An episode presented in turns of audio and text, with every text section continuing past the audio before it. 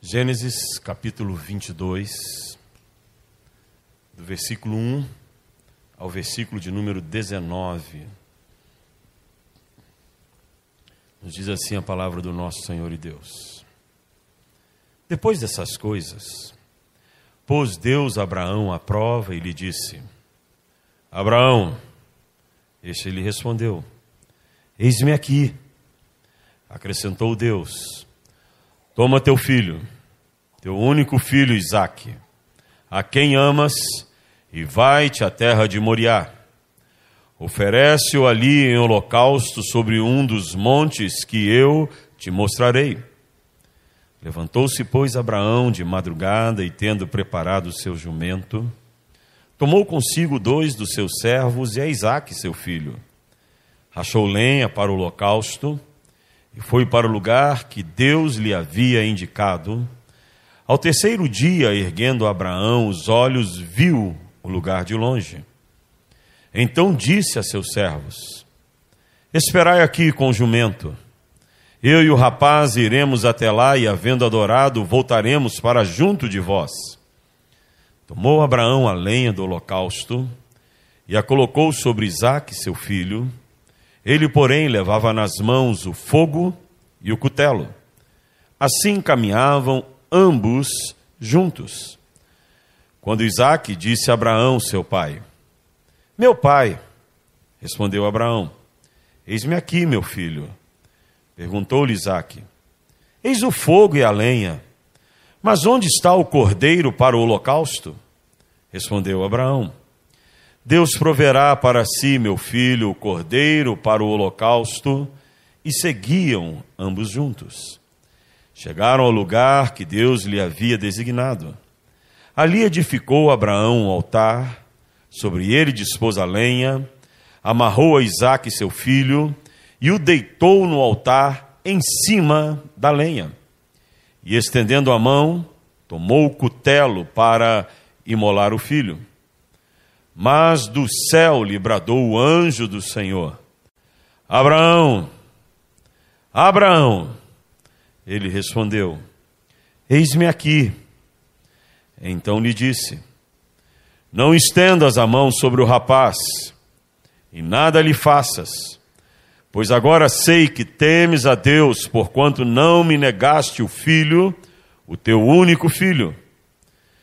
Tendo Abraão erguido os olhos, viu atrás de si um carneiro preso pelos chifres entre os arbustos.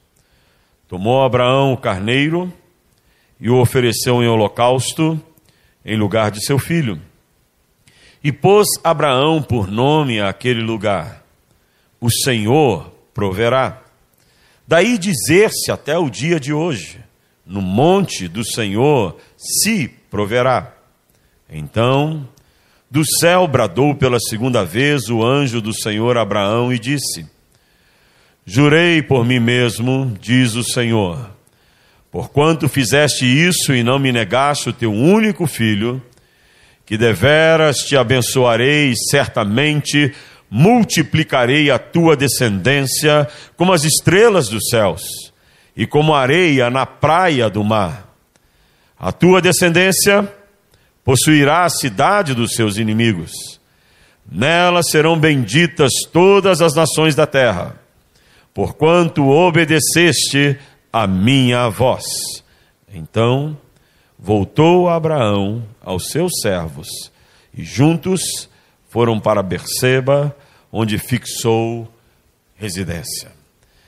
Meus amados, ao ler esse texto tão lindo da narrativa de de Moisés, porque é Moisés quem escreve o Pentateuco e nos traz a história do grande Abraão, um pensamento e um versículo logo me vem à mente.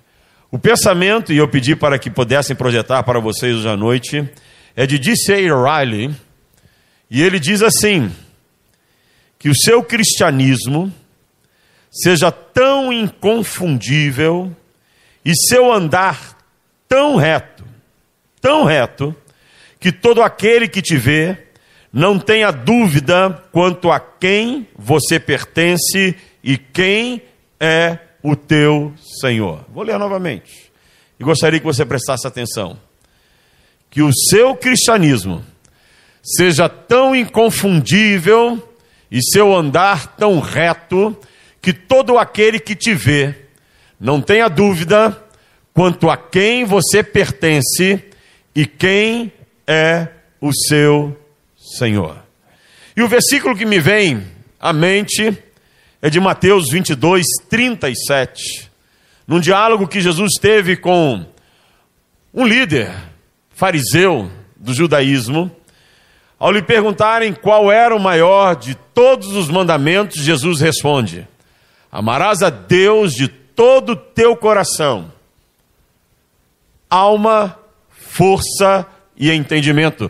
Na versão de Mateus está só de toda a tua alma, coração, alma e entendimento. No outro texto paralelo ainda acrescenta a tua força, fazendo aquela aquela ideia do café. Coração, alma, força e entendimento. Mas tanto no pensamento de Riley, quanto neste versículo, nos leva à visão e a uma pergunta muito importante para nós: como anda o nosso cristianismo? Como anda a nossa fé e relacionamento com Deus? Qual é a verdade da nossa vida com Deus? Será que a nossa vida com Deus é realmente da maneira como Deus quer? Será que o nosso cristianismo é como o cristianismo que Jesus deixou como herança para que tivéssemos ou estivéssemos propagando a cada dia as verdades que ele ensinou aos seus discípulos e nos ensina através das sagradas escrituras? A olhar para isso e olhar para a igreja da pós-modernidade, que é a igreja da atualidade, parece que muitos perderam a visão do cristianismo sério e de amar a Deus sobre todas as coisas, ou de ter Deus em primeiro lugar nas suas vidas. Parece que os crentes não estão mais preocupados em realmente dizer: Eu amo a Deus sobre tudo e sobre todos, e eu sei a quem eu pertenço, eu sei quem é o meu Senhor, e todos podem olhar para mim e saber que eu pertenço a Jesus Cristo. Eu confesso aos irmãos que tem hora que eu não sei se determinados crentes pertencem a Cristo ou não. Porque as suas atitudes revelam que parece que eles pertencem mais ao mundo. Mas as questões carnais pertencem mais a eles mesmos do que a Deus.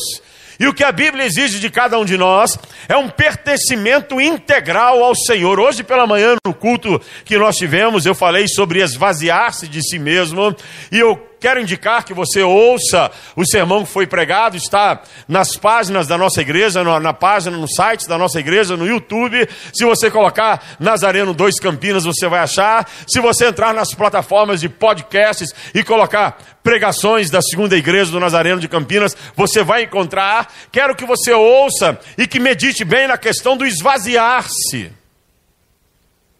Ninguém pode ser cheio de Deus se não houver um esvaziamento antes. Ninguém pode dizer que pertence a Deus totalmente se não houver um esvaziamento de si mesmo, dos seus prazeres, daquilo que ama, da sua conduta, dos seus hábitos diários, dos seus vícios para poder dizer que você pertence a Deus e que você ama a Deus sobre todas as coisas, é necessário que você chegue no altar do Senhor e diga: Senhor, eu quero me derramar diante de ti, eu quero me esvaziar diante de ti, para que tu venhas com teu espírito, me encha e eu possa ser realmente uma testemunha viva do teu evangelho e todos a olharem para mim possam compreender a quem eu pertenço e quem é que eu amo em primeiro lugar na minha vida. Basta nós olharmos para o dia de hoje. Domingo é o dia do Senhor. É o dia em que separamos para estarmos na casa de Deus. E onde estão os crentes hoje à noite? Aonde se encontram os crentes nesta noite? Em que deveriam estar na casa de Deus. A Bíblia diz que você tem seis dias para, vo para você, para fazer as suas coisas, e um dia você entrega ao Senhor. Um dia você se reúne com os santos para adorar a Deus na casa do Senhor. Não é adorar a Deus em outro lugar, é na comunhão dos santos. Então olhe ao seu redor e veja aonde estão os crentes. Ah, pastor, eu estou aqui, graças a Deus que você está aqui. Então essa palavra não é para você. É para alguém que pode estar nos ouvindo nessa hora é para alguém que você possa encontrar depois dizer: olha, o pastor hoje estava lá na igreja e ele deu uma chibatada. Eu não fico bravo. Eu falo sério, é diferente. Mas parece que falta-nos mais compromisso com Deus.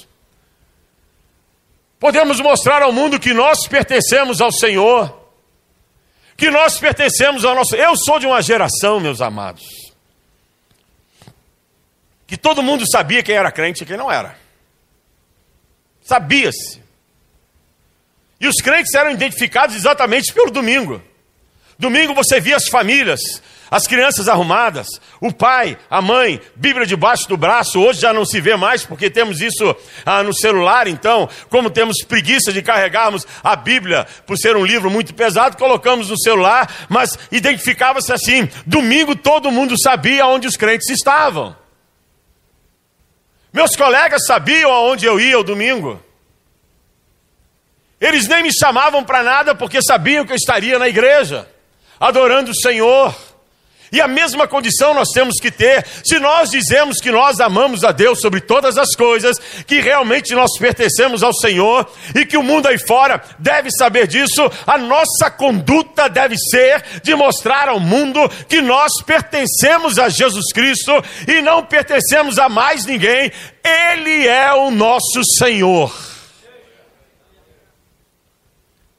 Então você olha para uma história como esta, que é uma história forte na Bíblia, do grande Abraão, pai Abraão, o único homem que realmente é reverenciado nas três grandes religiões do mundo: no cristianismo, no islamismo e no judaísmo.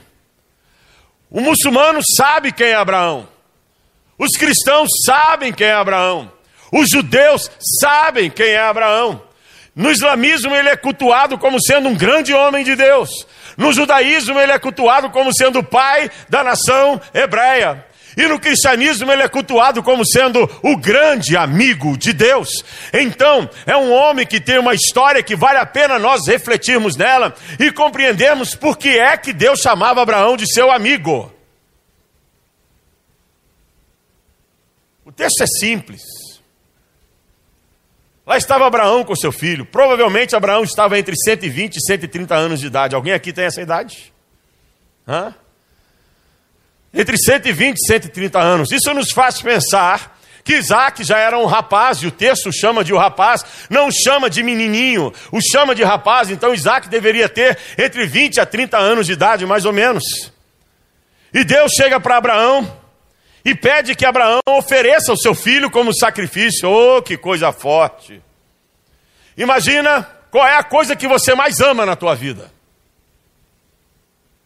Se Deus chegasse hoje e pedisse para você aquilo que você mais ama, você o daria? Não ouvi um amém.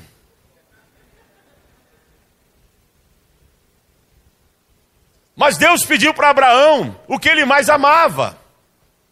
Era o filho da promessa. Abraão tinha Isaac, mas Isaac, ó, Ismael, opa. Abraão tinha dois filhos, Isaac e Ismael. Ismael não era o filho da promessa, Isaac era o filho da promessa. E Deus chega para Abraão e diz assim: Olha, Abraão, eu sei que tu amas esse, esse, esse teu filho, é o filho da promessa. Você o teve com 100 anos de idade e Sara tinha 90 anos de idade, mas eu quero que você venha agora, suba ao monte, sacrifique o teu filho e o entregue por amor a mim. Você faria isso? Não somos nem capazes, às vezes, de dar o dízimo como prova da nossa fidelidade, quanto mais dar o que nós mais amamos. O que é que você mais ama na tua vida? Pare e pense. Agora imagine Deus pedindo isso para você. Você daria? E Abraão resolveu dar. E quando nós olhamos para essa história fantástica de Abraão, essa história em que Abraão tem essa atitude em resposta a Deus, nós olhamos para a vida de Abraão e podemos aprender algumas características que devemos ter na nossa vida se nós desejamos mostrar a todos que Deus está em primeiro lugar e que Deus é a pessoa mais importante das nossas vidas e que nós o amamos independentemente do que aconteça e por isso nós somos abençoados. Olhar para Abraão é aprender aprender essas características. Qual é a característica de alguém que realmente ama Deus? Primeira, ele tem intimidade com Deus. O texto é claro. O texto começa dizendo que Deus vai e fala com Abraão. O texto não diz que Deus levanta um profeta e o profeta vai e fala com Abraão. O texto não diz que Deus levanta um pastor, um sacerdote, e o sacerdote vai e fala com Abraão, levando um recado de Deus. Não, o texto diz que Deus fala diretamente a Abraão. Aquele que ama Deus tem intimidade com o Senhor. Aquele que ama Deus, Deus ministra diretamente ao seu coração, diretamente à sua vida. Não existe barreira entre Deus e aquele que ama Deus, porque quem ama Deus agrada ao coração do Senhor. Então Deus tem liberdade de falar com ele diretamente, não importa a hora, não importa o momento, Deus vai aparecer e Deus vai falar com aqueles que o amam, porque a intimidade está estabelecida. E a intimidade é algo muito forte. A intimidade nos faz sermos conhecidos e conhecermos o outro com quem temos intimidade. Abraão sabia quem era Deus. Deus sabia quem era Abraão. Abraão sabia o que Deus gostava e o que Deus não gostava. Deus sabia qual era o coração de Abraão. Deus sabia qual era o caráter de Abraão. Deus conhecia Abraão na intimidade e eles conversavam. Eu fico tentando imaginar que devia ser um momento de glória. Imagine Abraão estava lá, provavelmente na sua tenda, ou andando pelo campo, e de repente Deus aparecia para ele e dizia: Abraão, meu amigo, vamos conversar um pouco? E Abraão parava o que estava fazendo e ia conversar com Deus. E nesse dia Deus chega para Abraão, nesses momentos de intimidade, diz: Abraão, meu amigo, eu quero que tu me dês o teu filho. Eu quero que tu me dês o teu filho. Sacrifica o teu filho. Sobe ao monte e sacrifica o teu filho. O texto demonstra claramente que Abraão não duvidou, Abraão não rateou, Abraão não questionou, porque Abraão era íntimo de Deus. Então, Deus estava pedindo, ele sabia quem ele amava, ele sabia quem era Deus. Então, se Deus pediu, eu vou fazer. E aqui vem a segunda característica: obediência. Ninguém serve a Deus sem obediência. Se você se diz íntimo de Deus, você tem que ser obediente. Se você se diz, diz, íntimo do Senhor, a tua vida tem que ser de obediência. Obediência a quem? Obediência a Deus, aos seus mandamentos, à sua palavra, aquilo que o Espírito Santo ministrar ao teu coração, aquilo que o Senhor trouxer para a tua vida. O se o Senhor falou, você vai fazer. Se o Senhor mandou, você, você irá. Se o Senhor disse para parar, você para. É para caminhar, você caminha. Aquilo que o Senhor disser, se você tem intimidade com Deus, ou diz que ama Deus sobre todas as coisas, o teu coração deve ser coração de obediência. Eu fico às vezes vendo crentes tentando barganhar com o Senhor. Em dizer para Deus: Não, Deus, mas eu não quero fazer dessa maneira. Ninguém disse que você tem que barganhar com Deus. Ou você é alguém que ama Deus e é extremamente obediente, ou através da tua desobediência você revela a tua falta de amor real por Deus, porque todo aquele que ama Deus é extremamente obediente ao Senhor. Eu poderia dar inúmeros exemplos de momentos em que Deus disse para que eu fizesse e momentos que Deus disse para que eu não fizesse. Mas eu entendo a figura de Abraão, porque várias vezes Deus operou assim na minha vida. Eu queria uma coisa e Deus disse não, e eu então disse: Ok, Senhor, não vou fazer, porque eu sei que se eu fizer, vai dar errado, a coisa não vai prestar, não vai funcionar, e isso que nós devemos entender. Abraão compreendia perfeitamente que o seu amor por Deus lhe levava a uma obediência ao Senhor, e se ele fosse desobediente, estaria trazendo tristeza ao coração daquele a quem ele amava. Agora eu te pergunto: você tem trazido alegria ou tristeza ao coração de Deus? A tua conduta tem sido de alguém que ama a Deus e que é extremamente obediente ao Senhor e que está disposto ou disposta a fazer tudo aquilo que Deus lhe ordenar, tudo aquilo que Deus disser para que você faça, a começar em abandonar o pecado, abandonar as obras da carne, em se colocar no altar do Senhor e dizer: Senhor, eu quero do teu Espírito Santo na minha vida, porque sem Ele eu nada posso fazer, sem Ele eu sou um ninguém e eu preciso para que eu possa ter uma vida vitoriosa. Você tem feito isso? Então Abraão obedece ao Senhor. E a obediência de Abraão estava ligada a outra característica muito fundamental na nossa vida com Deus: fé inabalável em Deus. Versículo de número 5 fala dessa fé inabalável em Deus. Quando Abraão chega e diz para os seus servos: Olha, vocês esperem aqui, porque eu e Isaac vamos subir ao monte, numa viagem de três dias, porque era o tempo que levava, se era uma viagem de três dias, vamos subir ao monte e nós vamos lá adorar o Senhor, mas não se preocupe, porque nós voltaremos. Nós estamos juntos, assim como nós fomos, nós iremos. Ora, o que Deus tinha pedido a Abraão? O filho. O que ele deveria dizer de forma natural, servos? Olha, nós vamos subir ao monte. Eu vou sacrificar o meu filho lá. Então me esperem, porque eu vou voltar. Mas não é esse o discurso de Abraão. Abraão sabia quem era o seu Deus, ele sabia que o seu Deus era Deus de maravilhas, era Deus de poder, era Deus de coisas grandiosas, ele compreendia a mente de Deus e na sua intimidade ele conhecia o seu Deus, então a sua fé dizia para ele mesmo: Olha, se Deus está pedindo o filho em sacrifício, então creia em Deus, confie em Deus, porque alguma coisa maravilhosa vai acontecer no topo daquele monte. Fé é a capacidade de você crer naquilo que você não vê e esperar algo que ainda irá acontecer sem se abalar. Isso é fé.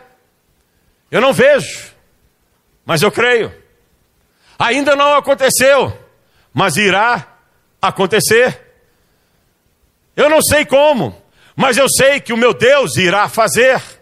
Eu não sei a maneira como Deus vai operar, mas vai ser da maneira dele. E era isso que estava no coração de Abraão. Era isso que se encontrava dentro da, do coração de Abraão. Eu vou subir lá. Vamos, meu filho, nós vamos caminhando, nós vamos chegar lá e vai, e Deus vai operar de maneira maravilhosa. E olha o que continua dizendo o texto: que no meio do caminho, Isaac, que já era um rapaz, volta-se para Abraão e diz: Pai, eu conheço os nossos rituais de adoração ao Senhor. Isso é maravilhoso, porque o filho sabia, porque o pai havia ensinado. Eu conheço como é que nós adoramos ao Senhor. Nós temos aqui o fogo, e temos o cutelo, temos a lenha, mas e o sacrifício? Nós estamos indo para adorar o Senhor com sacrifício.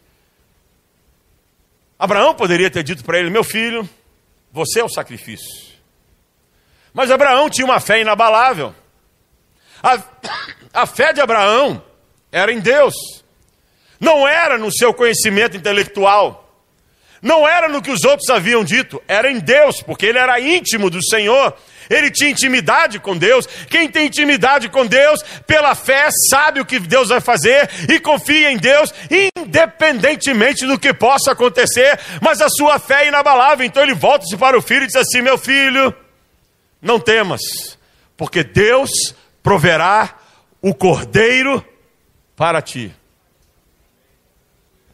Deus vai prover. Oh, que palavra preciosa. Para nós guardarmos no nosso coração nos nossos momentos de angústias, de aflição, em que às vezes somos dominados pelo desespero das situações do dia a dia. Deus irá prover. O nosso Deus é Deus de provisões, o nosso Deus é Deus de maravilhas, o nosso Deus é Deus que nos surpreende a cada dia. O nosso Deus é Deus, diz o cântico, Ele é Deus desde antes da fundação do mundo. Todo poder está na Sua mão, toda vontade está na Sua mão, toda glória está sobre si. Não há outro Deus que seja maior do que o nosso Deus. Aliás, existe apenas um só Deus, Jeová, o Todo-Poderoso, é o Shaddai, aquele que vem sobre nós ele é o nosso Deus. E Abraão sabia disso. Mas a fé é inabalável, meus amados, deve ter um amor inabalável. Abraão vai demonstrar a sua obediência e a sua fé ao Senhor indo até o fim. Ele vai até o fim. Ele chega no topo do monte, prepara a lenha, diz Isaac: me dá lenha. Prepara a lenha. Isaac, me dá a corda. Agora, Isaac, meu filho, deita-te aqui. Isaac não rateia também. Isaac confiava no Deus do seu pai. Isaac vai e se deita. Abraão amarra as mãos e os pés de Isaac. Vai até aonde Isaac estava, pega o cutelo, um pequeno machado, e ali ele olha para o, para o, para o seu filho. Como é que você reagiria? Tendo que sacrificar o seu próprio filho. Quem não é pai nem mãe não entende o que eu estou falando. Vocês, filhos, não entendem porque vocês são filhos. Mas nós que somos pais, sabemos. Nós queremos o melhor para os nossos filhos. Nós queremos que os nossos filhos sejam guardados do mal. Quantas vezes nós, os pais, já não fizemos essa oração, Senhor, não deixe que ele fique doente, não. Se quer trazer doença na minha família, traga sobre mim. Quantas vezes já vi pai dizendo assim, pastor, eu queria me colocar no lugar do meu filho, de tanto que eu amo. Então olha para Abraão, ele vê o filho. Provavelmente Isaac estava de lado, que era a posição para sacrificar um animal. E Isaac chega por detrás, levanta o cutelo. Quando ele vai baixar o martelo, o Senhor Deus intervém. A intervenção de Deus é tremenda, a intervenção de Deus é maravilhosa, a intervenção de Deus é para poder fazer algo que nós precisamos compreender nessa noite, que Deus quer nos usar para fazer este algo. Quando ele levanta o machado, o anjo do Senhor grita: Alto lá, não faças isto. Já provastes a tua fé já aprovastes que tu amas a Deus sobre todas as coisas. Já aprovastes a tua obediência. Já aprovastes, mas para quem ele estava provando a fé? Se Deus conhecia o coração de Abraão, ele estava provando primeiro para Isaac, seu filho, dizendo: Olha, Isaac, nunca desobedeça ao Senhor. Nunca deixe de ter fé neste Deus. Nunca deixe de amar a este Deus. Aconteça o que acontecer, permaneça firme em Deus, porque nós temos um Deus que é tremendo, nós temos um Deus que é maravilhoso. Então Isaac sai dali mais fortalecido na sua fé, porque Deus havia usado o seu pai para lhe ensinar que nós devemos ser obedientes até o fim e amar a Deus sobre todas as coisas. Presta atenção nisso, cada pai e cada mãe. Não é a igreja quem ensina quem é Deus. Não é o pastor que vai ensinar aos teus filhos quem é Deus. Isso se aprende dentro de casa, assentado ao redor da mesa, quando pai e mãe estão orando, quando eles conversam, do diálogo que há dentro de casa. É na comunhão da família que nós ensinamos aos nossos filhos quem é Deus. Não é chegar trazendo pela mão, deixar na igreja e dizer, pastor, depois eu volto para buscá-lo, ensina aí para ele quem é Deus. Não, é através do teu testemunho, querido pai, querida mãe. E hoje os pais estão brincando com isso. Não prestam atenção no testemunho. A maneira como você conversa em casa, a maneira como você vive em casa, vai impactar a, a vida do teu filho positiva ou negativamente. Se você vem à igreja, ouve uma palavra e chega em casa, você cai na fofoca, você desmontou toda a palavra que o teu filho ouviu. Se você vem à igreja, ouve a palavra, mas chega em casa, a tua atitude é diferente. O teu filho vai abrir a geladeira e a tua geladeira está cheia de garrafa de cerveja. Ou você chega em casa já tratando a tua esposa de maneira ruim, ou o teu próprio filho de maneira ruim, deixando o testemunho do lado de fora, o teu filho e tua filha estão vendo. Então é em casa que você vai ensinar quem é Deus para o teu filho. É nas tuas conversas e nas tuas atitudes que você vai ensinar quem é Deus para o teu filho. Abraão, ele ensinou a Isaac, Deus provou a Isaac a fé do seu pai. Mas provou para mais alguém. Provou para os próprios anjos. Os próprios anjos viram a fé de Abraão. Souberam que ali existia um homem que amava Deus sobre todas as coisas um servo obediente, alguém que era íntimo do Senhor. Então os anjos viram testemunho, porque os anjos não têm a mesma capacidade de Deus, eles não são oniscientes, eles não são onipresentes e não são onipotentes. Somente o Pai, o Filho e o Espírito Santo é que tem a onisciência, a onipotência e a onipresença. Os anjos não, eles são limitados nas suas atitudes, eles são limitados no seu poder, eles só agem debaixo da autorização de Deus, então eles não têm a capacidade capacidade de Deus de conhecer o coração de alguém.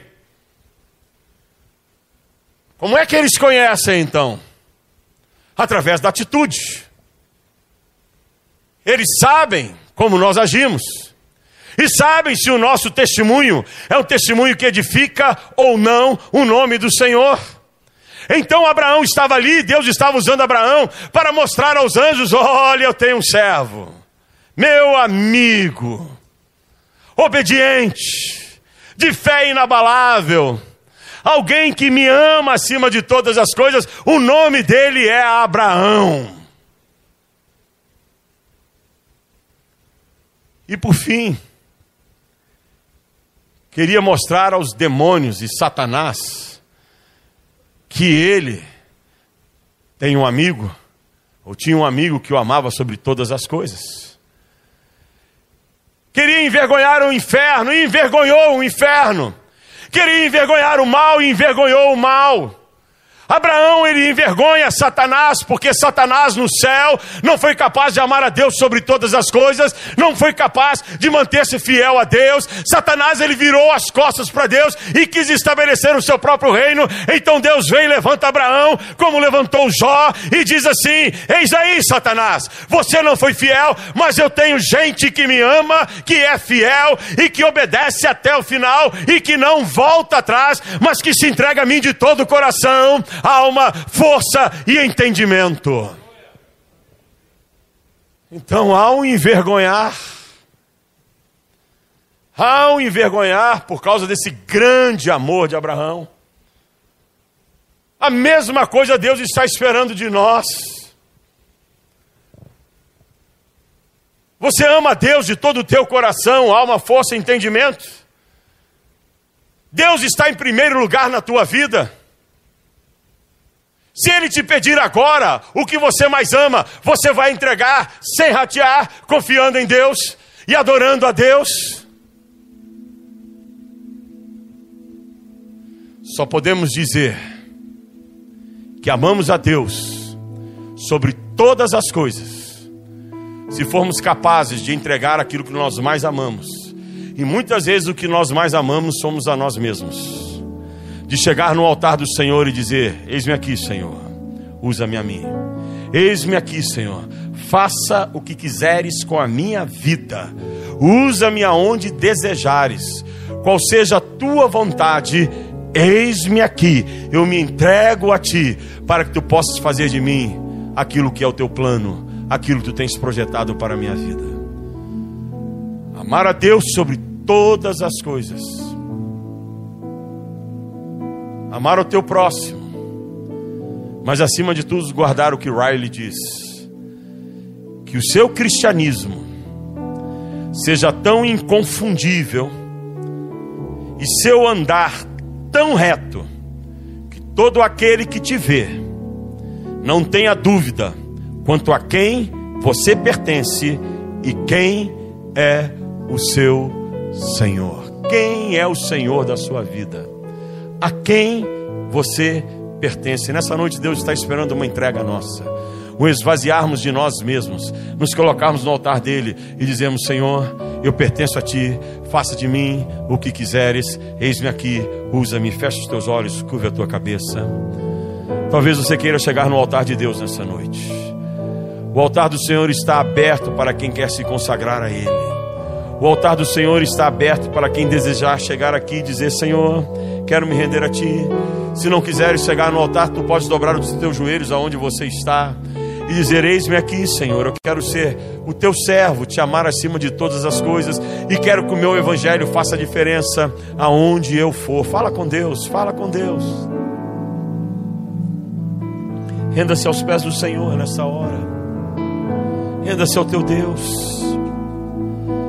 Renda-se ao teu Deus. Fala com o Senhor. Deus me dá a fé de Abraão. Me dá a obediência de Abraão me dá a servidão de Abraão. Ó oh Deus, eu quero poder olhar para a vida de Abraão e procurar praticar aquilo que ele praticava, porque ele era homem, como eu sou homem. Os pastores podem passar no meio dos bancos também. A gente joelho dobrado nos bancos e pode de longe estar orando, intercedendo. Mas faça a tua oração ao Senhor nesta hora, faça a tua entrega ao teu Deus. Coloque-se na presença do teu Deus. Diga para Deus, Senhor, eu quero viver uma vida que envergonhe Satanás. Eu quero viver uma vida que possa dignificar o teu nome diante dos anjos e diante dos homens. Eu quero poder ser um exemplo para os meus familiares, eu quero ser um exemplo para os meus filhos, eu quero ser um exemplo para aqueles com quem eu convivo. Diga isso para Deus, se consagre ao Senhor. Deus quer te usar de maneira tremenda e maravilhosa, e é uma questão de entrega, de você dizer sim, Senhor. Sim, Senhor. Sim, Senhor. Sim, Senhor. Pai, Tu és o Deus que conhece as nossas vidas. Ouvimos a Tua palavra neste momento. Palavra que vem para nos exortar, despertar e trazer-nos a verdade de que devemos amar a Ti sobre todas as coisas e viver um cristianismo que revele ao mundo a quem nós pertencemos e quem é o nosso Senhor. Te bendizemos, ó Pai. Recebe cada um que neste momento se consagra a Ti, seja aqui ou onde estiverem ministra com teu Espírito Santo, ministra com teu poder, ministra com a tua autoridade, vem com a tua graça sobre essas vidas. Queremos ver homens e mulheres compromissados contigo, homens e mulheres que sejam vasos de honra nas tuas mãos. Então, Deus, vem sobre estas vidas de maneira tremenda e fortalece, abençoa e usa cada uma dessas vidas, ó Pai. Te bendizemos, ó Senhor te adoramos e abençoamos essas vidas para a tua honra e para a tua glória, em nome de Jesus Cristo. Assim nós oramos. Amém, ó Pai. Cada vez que a minha fé é provada, tu me das a chance de crescer um pouco mais